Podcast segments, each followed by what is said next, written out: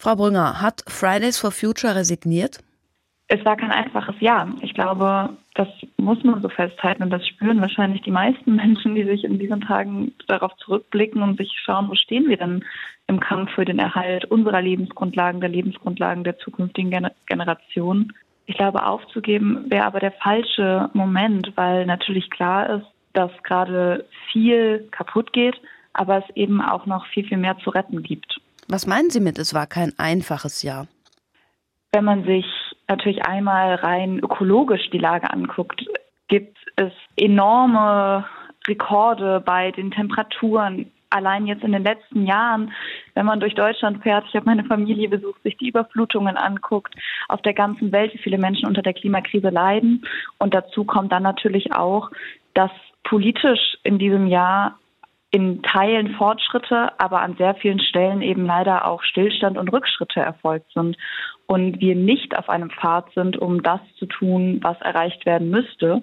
Und wir, ich würde sagen, auch immer mehr erleben, dass es einen organisierten Widerstand gegen den Schutz unserer Lebensgrundlagen gibt, dass es schwerer wird, für den Klimaschutz zu kämpfen. Und das macht es natürlich, macht mir Sorgen.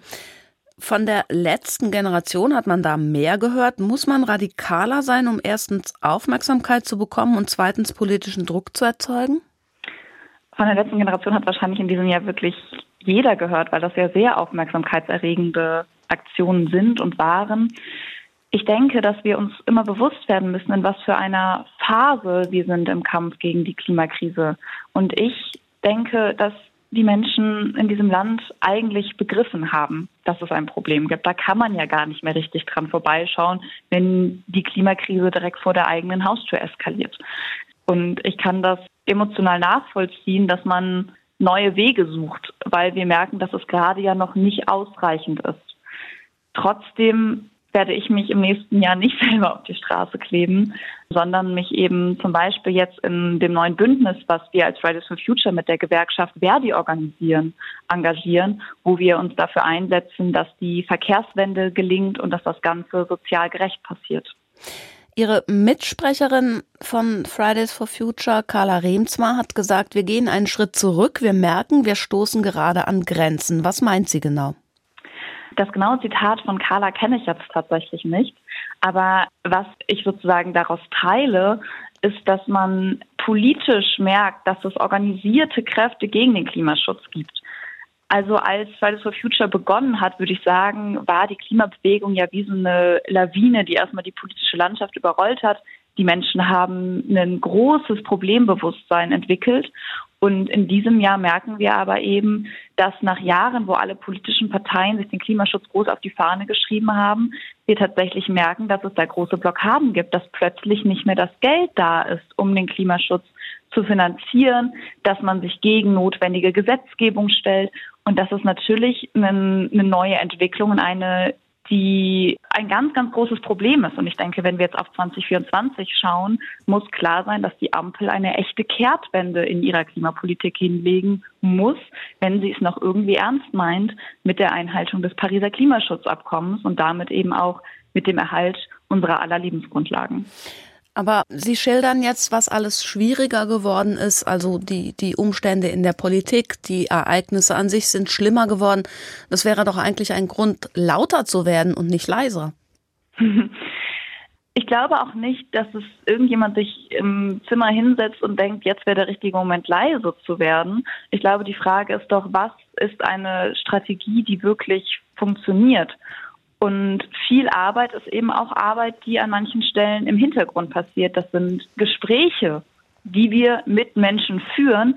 Das ist die Arbeit dahinter, sich für Lösungen einzusetzen, die eben nicht nur in der Gesellschaft polarisieren, sondern die am Ende das Leben für uns alle besser machen. Und ich bin trotzdem davon überzeugt, dass es politischen Wandel eben nur dann geben wird, wenn Menschen sich gleichzeitig eben auch lautstark dafür einsetzen. Frau Brünger, Sie haben eben gesagt, die Menschen haben es begriffen, das wundert mich ein wenig. Die Menschen fliegen mehr denn je, kaufen mehr Autos denn je und wahrlich nicht nur E-Autos. Hm, was macht das mit Ihnen? Verzweifeln Sie eigentlich manchmal? Naja, ich glaube, man kann das nicht verallgemeinern und wir sehen in diesen Tagen ja auch, dass es eindeutig Menschen gibt, denen das irgendwie alles eher egal scheint, wenn man sich Superreiche anguckt, die ihren, mit ihren Privatjets davon düsen. Ich glaube, das ist natürlich ein Problem. Das sind nicht Menschen, von denen ich das Gefühl habe, die stehen auf unserer Seite. Aber es gibt eben auch sehr viele Menschen, die immer noch keine Wahl haben, wenn es um klimafreundliches Leben geht. Wenn man zum Beispiel wirklich auf dem Land lebt und aktuell die ÖPNV-Anbindung so schlecht ist, dann muss man sich ein neues Auto kaufen, wenn das alte kaputt gegangen ist und nicht mehr reparierbar ist.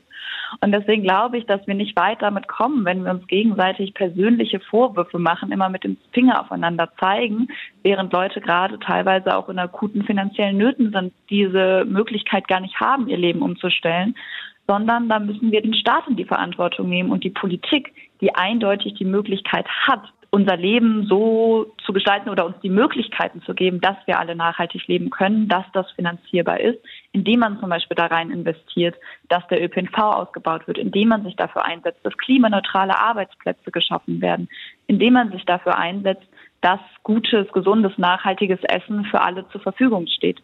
Und ich glaube, da sind einfach sehr, sehr viele Schritte noch notwendig. Und wir tun uns aber selber einen Gefallen, wenn wir uns zusammentun und da eben organisierten Druck auf die Politik machen, anstatt uns irgendwie im Kleinen zu zerstreiten.